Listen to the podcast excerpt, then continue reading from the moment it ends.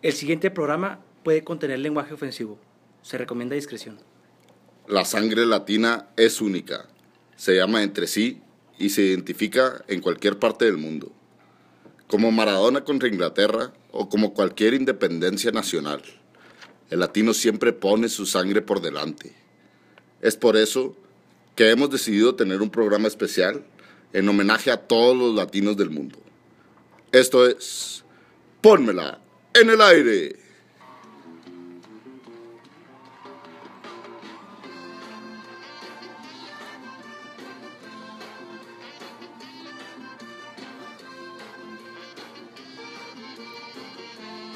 ¿Qué tal? ¿Cómo están? Me da un gusto tremendo estar con ustedes en este programa eh, homenajeando a todos los latinos del mundo, a todos aquellos que ponen su nación muy en alto y sobre todo el nombre de todos los latinos, ¿no?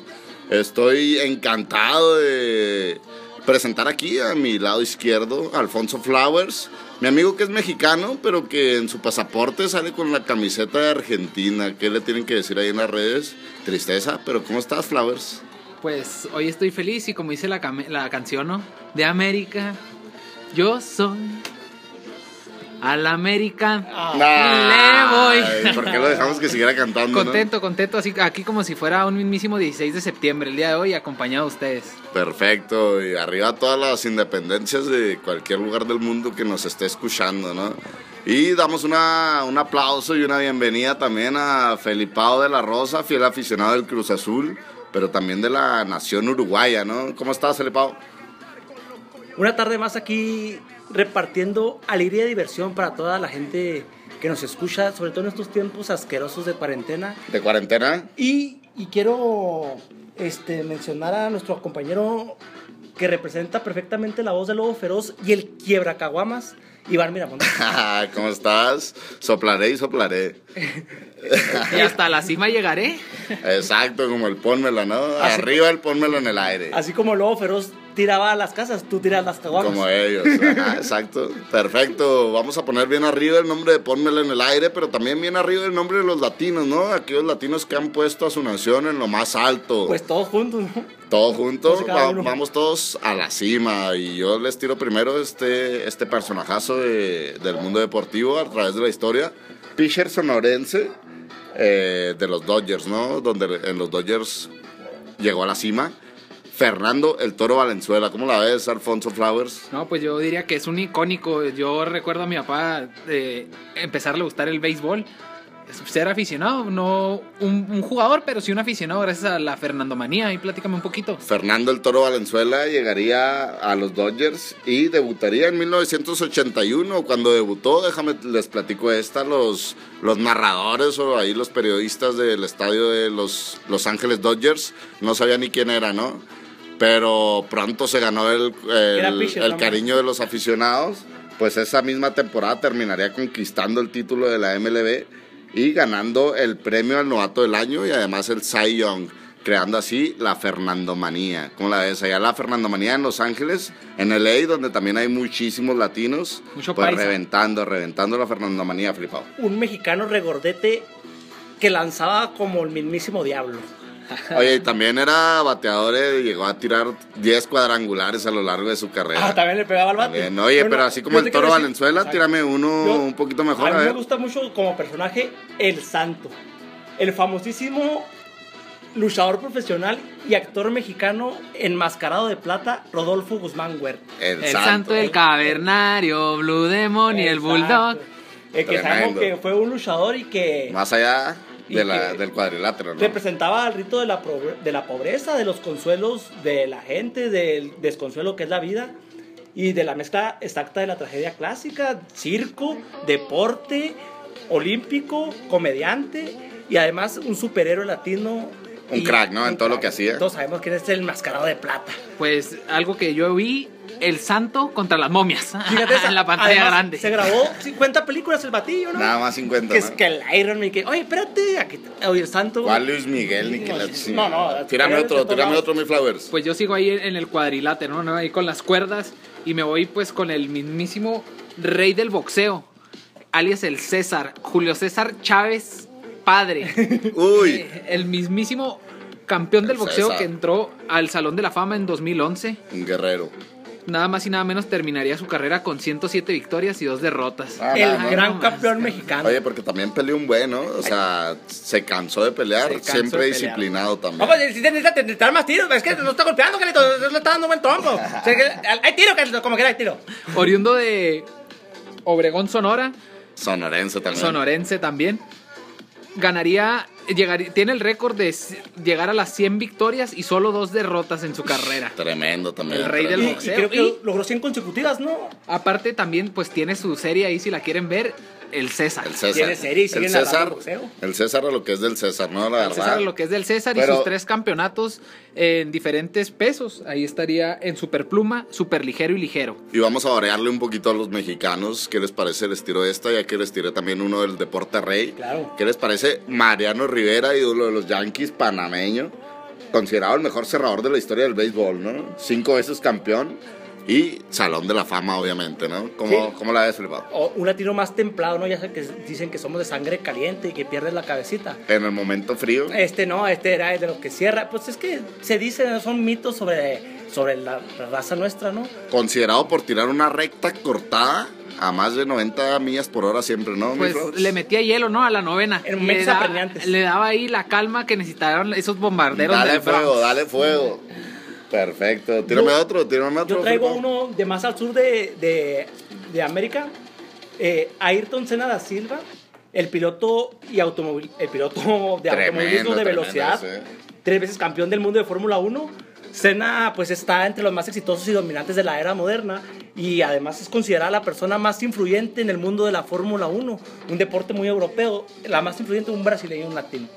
Tremendo también, buenos ¿no? rulos, competitivo. Rey de las curvas, mi Flowers. Pues sobre todo va a ser siempre bien recordado por ese trágico accidente, ¿no? En el que le perdería la vida en una de las pistas. Pues sí. Ay, pues no, no, no. es no me recordado gust- por un montón de cosas, No, pero sí. no me gustaría recordarlo por eso, pero, pero ahí te la dejo, ¿no, mi Flowers? Tírame otro, tírame Bueno, otro yo, mejor. yo me voy a cambiar de deporte y me voy a ir al ciclismo, ¿no? Uno A- menos trágico. Vamos rápido. A- güey. algo que- A ver, ¿cuándo se me ocurren? Pues no es muy típico que, que se hable entre. Pues no es de los mediáticos, ¿no? Más bien. Pero es un deporte muy colombiano, se diría. Oye, me parce. voy con. Hágale, mijo. Me voy con Nairo Quintana. Naironman. Naironman, ganador de la Vuelta de España, Giro de Italia, de la Vuelta de Romandía, la Volta de Cataluña. Sí que le Y segundo lugar del Tour de France. Uy. Actualmente es el treceavo mejor pagado. Nairito. Y compartió ahí con Richard Carapaz, el segundo latinoamericano, en la mismísima locomotora Y- de Carchi. Y es lo que nos entrega Latinoamérica porque Nairo Quintana para ir a la escuela tenía que aventarse 20 kilómetros en una colina para llegar a la escuela en bicicleta.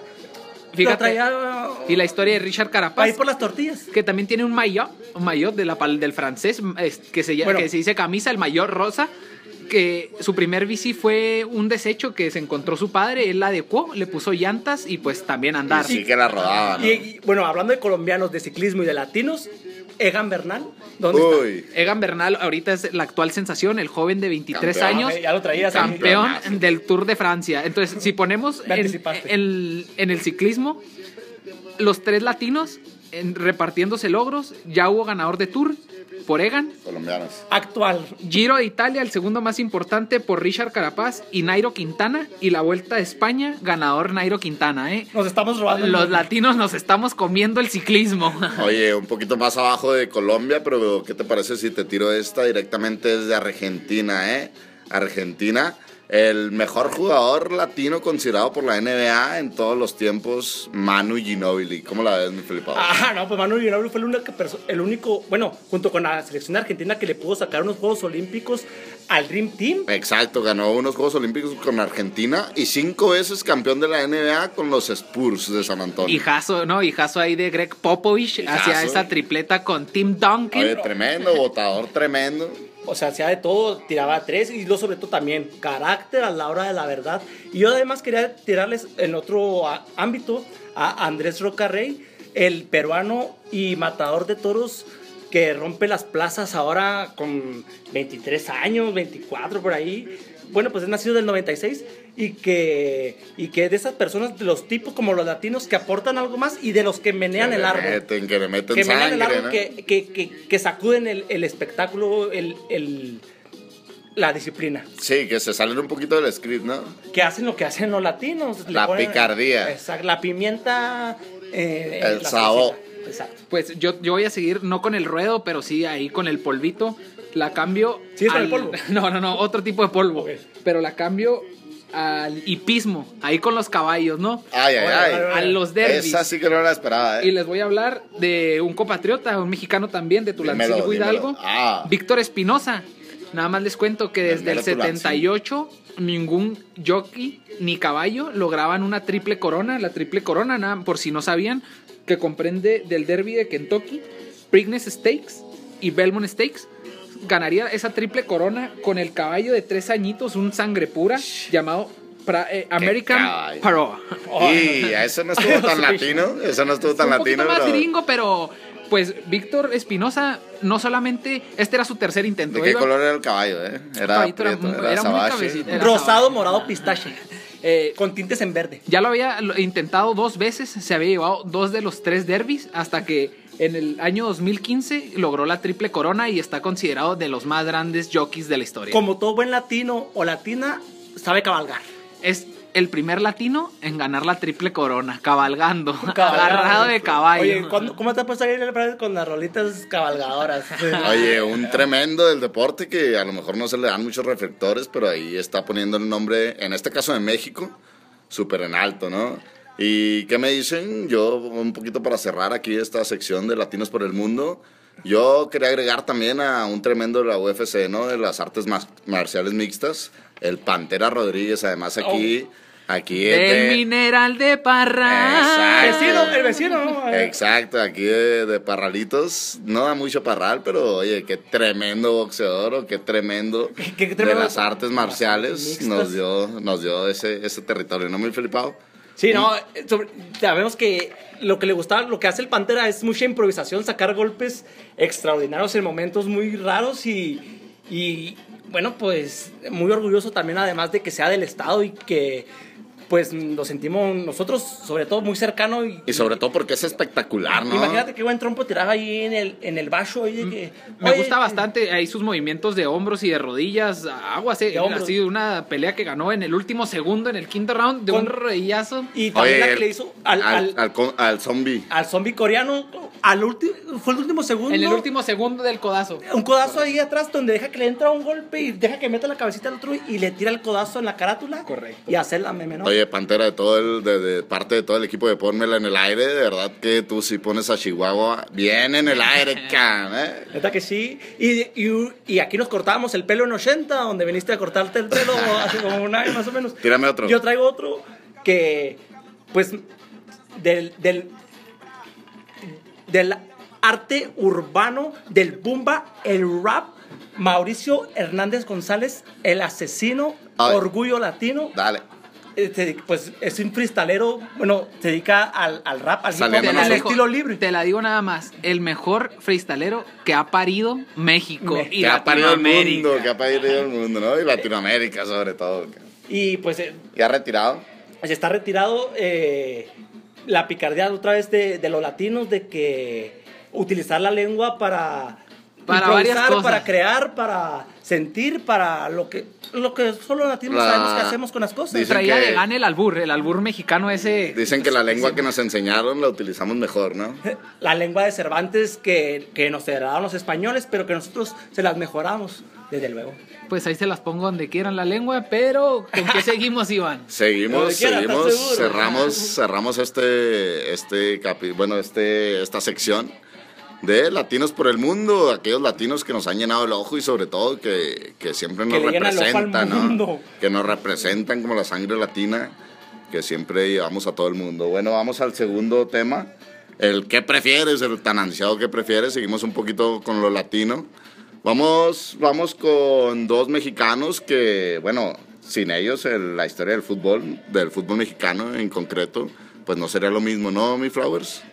Pues yo empezaré con el primero y ahí les diré, hablando de, pues, de esos orígenes latinos que tenemos, así fue, así fue llamado en Europa Hugo Sánchez el Indio, recién llegado a el Atlético de Madrid, ¿no? Muchas veces ese grito despectivo pero pues que todos traemos en, en nuestra Igual sangre, se ¿no? relaciona con, con que los indios son los del Atlético. Hugo Sánchez Márquez nació en la Ciudad de México, actualmente con 62 añitos, debutó en Pumas con el CU, metiéndole tristemente pues un gol al América en su Ah, debut. otra vez Arnold Eh, Marea. llamado el Niño de Oro desde, desde muy chico, ¿eh? En niño. Oye, tú hablabas de Hugo Sánchez, que es el primero de nuestro ¿qué prefieres? Cinco veces Pichichi, ¿no? Penta Pichichi. Pero si hablas de cinco, ¿qué me dices de Rafael Márquez? El otro, el otro lado del ¿qué prefieres? Rafael Márquez, que fue a cinco Copas del Mundo, cabrón. Fue a cinco co- Copas del Mundo que significa 20 años jugando fútbol profesional al Por máximo menos, ¿no? nivel, ¿no? Y, que te- y yo me acuerdo mucho de un partido de México contra Alemania que yo te dije, no me acuerdo dónde estábamos sentados y te dije, pues de perdido ya le vamos ganando, al, que era México contra Alemania. Dije, ya le vamos ganando a Alemania, al menos en clase ya viste correr a este chico de la barbita. Sí, sí que corría, ¿eh?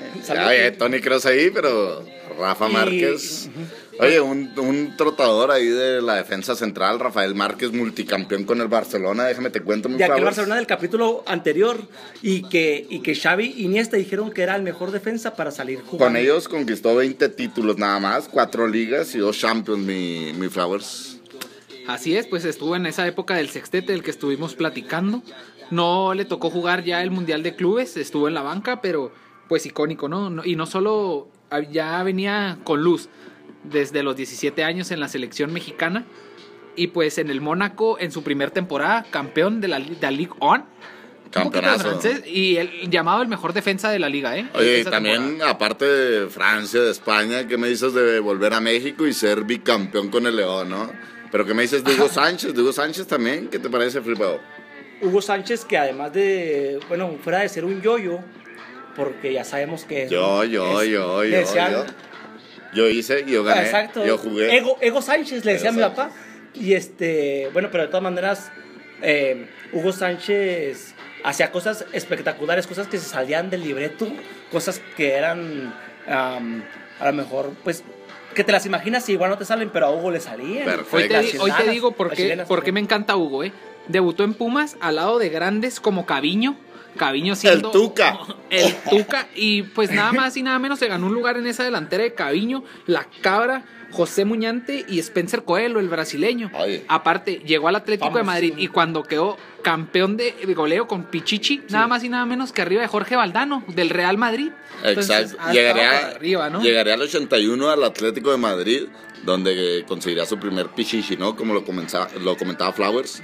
Y después de eso, en el 85 pasaría al Real Madrid, donde ganaría cuatro pichichis más, mi Felipao. y, y un montón de ligas, y, pero de todas maneras se sabía que estaba muy bien acompañado por Butragueño, que era el que realmente... Era la quinta del buitre, ¿no? Pero que de todas maneras, bueno, como te digo, Hugo Sánchez hacía a la hora de la verdad la cosa que hay que hacer, las chilenas, las cosas extraordinarias.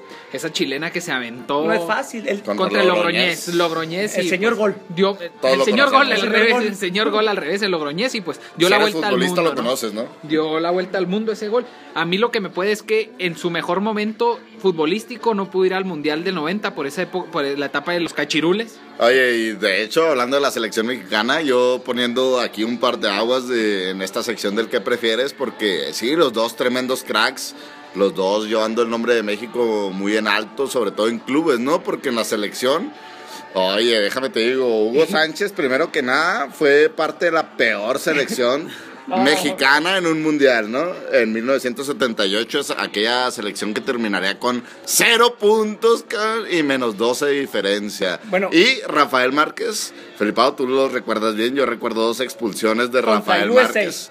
Una en Columbus. Kobe Jones. Una en Columbus Kobe cuando Jones. ahí nos estaba apretando el- la eliminatoria, que no íbamos al mundial, que sí, íbamos. Ya olía caca.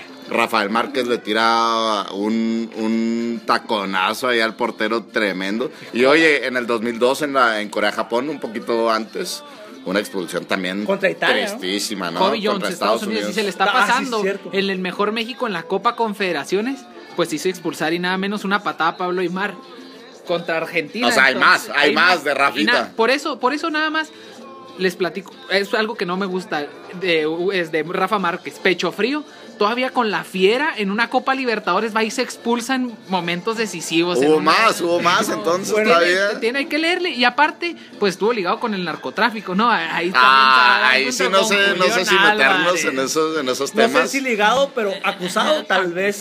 Y se- lo liberaron antes de. Exacto. eh, bueno, lo, desacusaron ¿no? antes que, que Julián, ¿no? Pero tú con quién te quedas, mi Felipao? Y, pues no quisiera irme por ningún lado porque los quiero tanto, pero pero por lo que a mí me gusta ver y, y lo que veo más bien en él es, es irme con Rafa Márquez y perdón un grito, pero sí me quedo con Rafa. Alfonso Flores, ¿tú con quién te quedas? Yo me quedo con Ugol, con el Pentapichichi, con el Niño de Oro, con ese indio que fue y conquistó la casa de los merengues. Yo y yo y yo sí jugué en Europa y tú no. Y yo, y yo, y yo. Perfecto, te quedas con Hugo entonces. Con Hugo. Nada más hay un dato curioso que se los olvidó mencionar. Rafa Márquez ganó un torneo de tiros libres en 2008, nada más y nada menos al lado de Ronaldinho, Leonel un tal Leonel Messi se ganó un meloncito de dólares por pegarle al balón. Vaya que tenía. Lo sorprendente es que el segundo lugar fue Jared Borghetti. Algo raro, ¿no? De entre. ¿Tiraba los tiros libres de cabeza o cómo le hacían? No sé cómo le hacía Borghetti. ¿eh? Rafael Márquez que empezaría su carrera con el Atlas y también la terminaría con el mismo Atlas. Un saludo a toda aquella afición rojinegra que nos escucha. No creo que sea mucha, pero pues un saludo, ¿Tú con ¿no? quién te quedas, Iván? Ya dinos. Yo la verdad es que a mí lo que me importa siempre va a ser la selección mexicana, ¿no? El tri y la verdad es que los dos ahí traigo... Se fueron muy tri. Me queda un poquito, me quedaron un poquito de ver, pero yo me quedaría con Rafael Márquez por aquella clase que, que vislumbraba en, en la defensa. Un, un defensa seguro, pero aparte con clase y con salida, ¿no? Sí. Y qué trazos, qué trazos. Tal vez te quedaron a deber, pero es que también acuérdate que esto es un, juego en equipo y con qué güeyes jugaban. Oye, déjame te digo algo de Rafa Márquez. Yo me acuerdo que ahí junto con Flowers y con, junto contigo festejé muchísimo un gol de Rafa Márquez que lo tengo aquí en la memoria contra Cro- Croacia en el 2014. Y en Sudáfrica también sacó las papas, fue el primer gol que hizo México en ese, en ese mundial. Perfecto, vamos con el segundo que prefieres. Ustedes pónganos en el aire, ¿no? Ahí en las redes sociales, la que les guste, Rafael Márquez o Hugo Sánchez. Por lo pronto vamos con el segundo. El segundo que lleva ahí sobre las, sobre las patas un poquito a dos periodistas, periodistas tremendos de esta, de esta nación, la verdad, de, de aquí de México. Mi reconocimiento eterno para David Faitelson y para Cristian Martinoli. Pero ¿por qué los escogimos en este? ¿Qué prefieres, Alfonsito? Parece el que le arden las patas. Los dos tuvieron sus momentos tristes como periodistas. El primero, aquel, aquella noche, aquella tarde noche cálida en el puerto del Veracruz. El Un ardepatas. tal gobernador. Era el viernes botanero.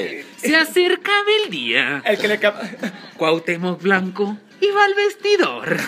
Y no. Aprovecharía la oportunidad y en la ventana sacaría un ramalazo. el el típico, gordo ¿no? de Faitelson se lo llevó completo en el osito bimbo. Pero ¿qué, qué- quién le dio el que le quemó las patas en la alóndiga de Granaditas? Pues el no? mismísimo Cuauhtémoc Blanco, nuestro, Ah, Grover- nuestro. Grover precioso, ¿no? Ahí, El guapo Ben. este... De un lado, de un lado está el chingadazo o puñetazo, que como usted les quiera llamar, depende de qué parte de Latinoamérica esté. A aquel que le dio el mismísimo Gober, Cuauhtémoc Blanco, el ex de Galilea, al buen, Da- al buen David Faitelson, ¿no? Ya, ya lo vi, que ya lo vi. Mira, nada más. No le dieron pichichi, pero le dio a Galilea, ¿eh? Te la dejo de Te la tarea. dejo de tarea. El, el baúl del cartel. Y del otro lado, que me dicen de aquel puñetazo también que le dio el ídolo de las águilas, eh, Miguel El Piojo Herrera, de Desnable, ahí en el aeropuerto, donde todos los países siempre andan bien rectos, ¿no? Es lo que a mí me llama la atención. Nos asustamos cuando vemos a los oficiales gringos, pero a mi piojo le pasó por el arco del el triunfo. Piojo fue y le tiró un puñetazo a Cristian Martinoli, mi Filipo. En, Eh, en Filadelfia. Decían que andaban unas señoras pasando por ahí que gritaban, no se peleen, no se peleen.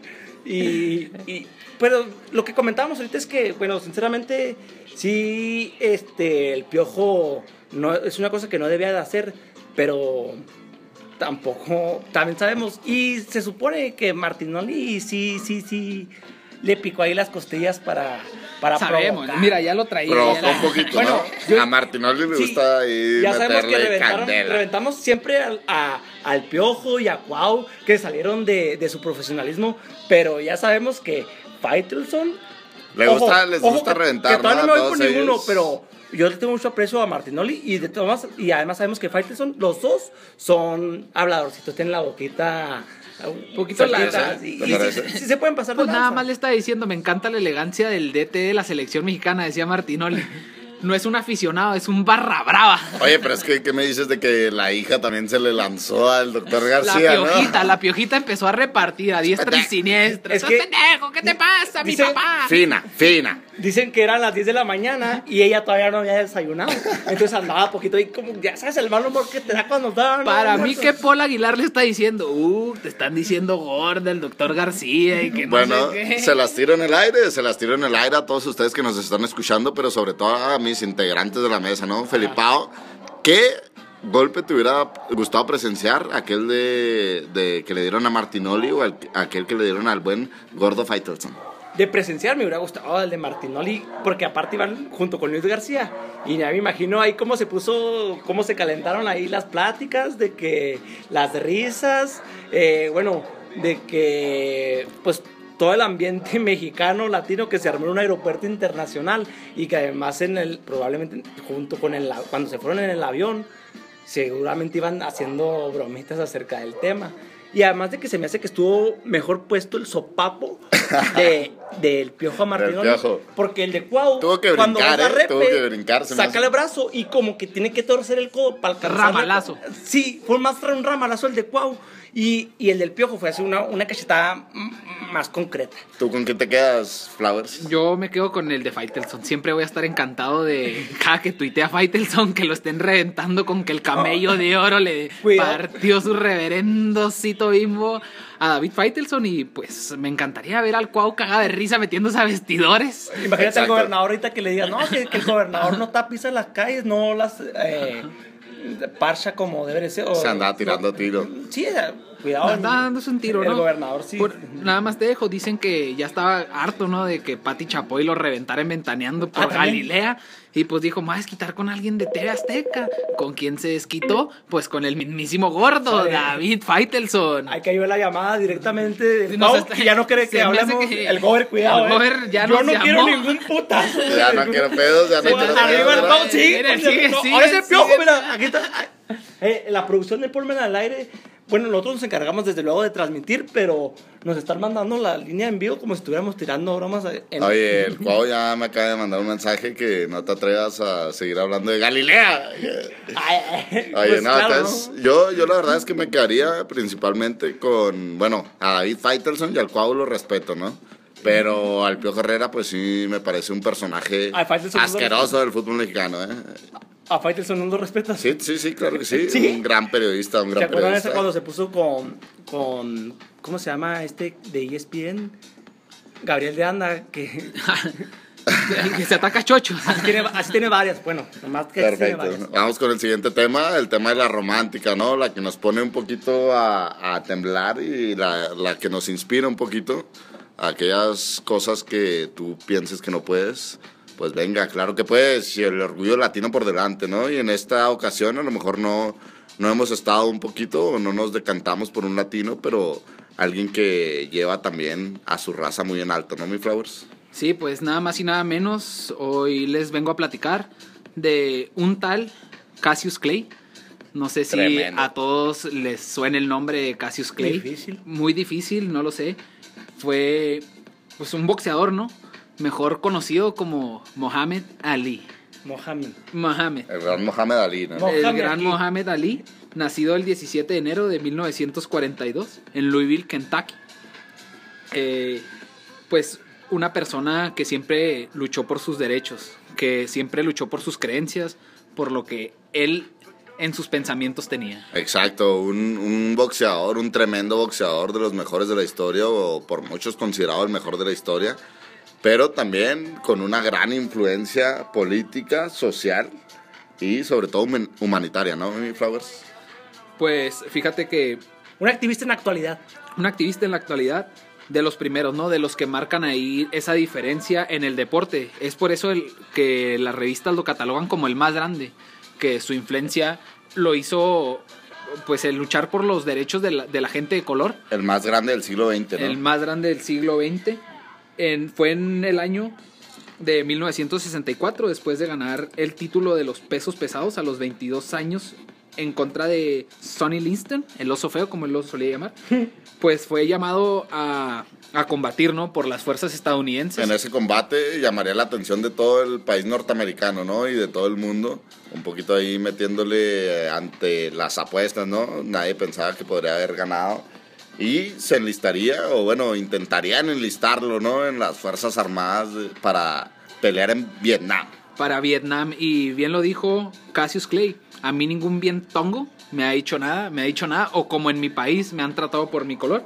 Es por eso, pues... Porque le voy a hacer algo yo, ¿no? Es por eso que él decide no, no enlistarse y cambiarse al Islam, al islamismo, se hace musulmán, y es donde cambia al famoso nombre de Mohammed Ali.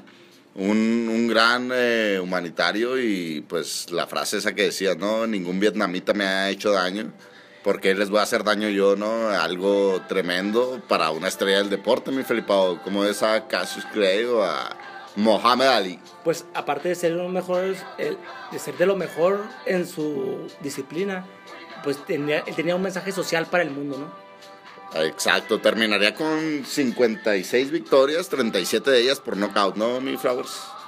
Pues fíjate, volviendo un poco al tema, cuando no decide enlistarse, pues le cuesta bastante, ¿no? Le cuesta nada más y nada menos que dejar su título de campeón de pesos pesados y se le fue sentenciado cinco años de cárcel más 10 mil dólares. Él pagó la fianza y no tocó prisión, pero... pues, Duró tres años y medio sin Tres pelear, años ¿no? y medio inactivo, perdió su título, el cual en una tremenda trilogía que tuvo, pues le gana a Joe Fraser para después combatir contra un tremendísimo George Foreman. Platícame un poco de esa pelea cuando vuelve y recupera su título, eso que perdió tres años de- en su pleno apogeo.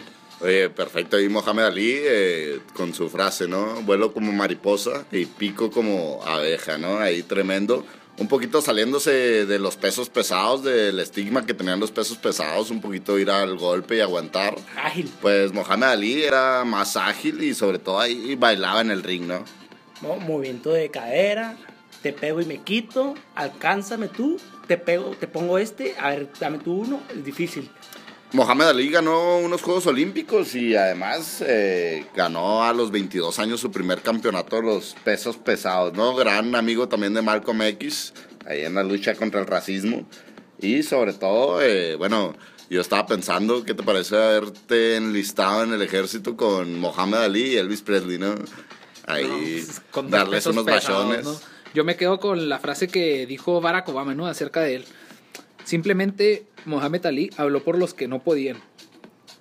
En una época después del asesinato de Martin Luther King, grandes revistas decían que era un hombre al que no le importaba que cortasen su carrera en lo más alto para mantenerse fiel a sí mismo, a sus creencias. Un deportista que por lo anterior sobrevivió al oro y a las medallas. Cabe mencionar que fue también medallero en 1960 en el boxeo. Un crack, ¿no? Olímpico. Nos dejó muchas joyas y además de lo que hacía en el ring, nos dejó otra frase que, como su- en su plan intelectual, de, decía, si mi mente puede concebirlo y mi corazón puede creerlo, entonces puedo lograrlo. No tenía límites. Sí, completamente lúcido, ¿no? En sus entrevistas ahí lo pueden ver, eh, tirando ahí conceptos únicos y un tremendo, no, no nada más del boxeo, sino que también en su labor social y humanitaria, ¿no? Siempre también ahí con el, un poquito el estigma del enfrentamiento cristiano-musulmán, pero pues siempre un símbolo de la resistencia afroamer- afroamericana, ¿no, mi Flowers? Así es, eh, Mohamed Ali fallecería el 4 de junio de 2016 en Phoenix, Arizona, a los 74 años.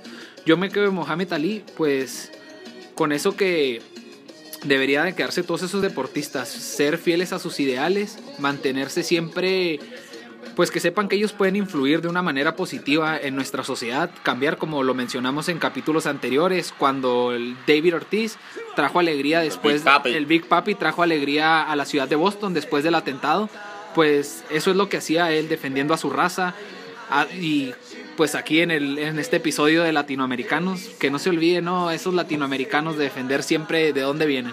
Ya los ídolos cumplen con su labor social, haciendo lo que hacen en sus disciplinas por todo lo que demuestran.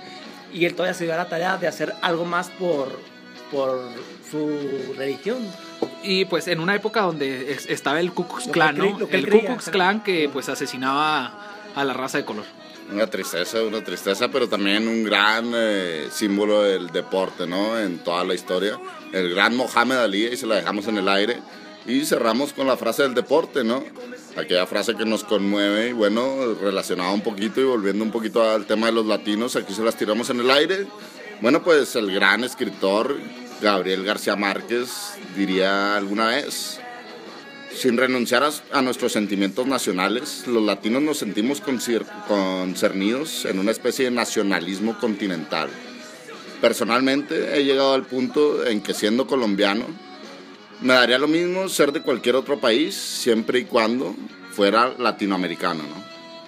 Un grande de la escritura y sobre todo que nos refleja un poquito aquel sentimiento que tenemos todos los latinos, aquel sentimiento por esta tierra que nos vio nacer y esta tierra tan bendita, mi Felipado.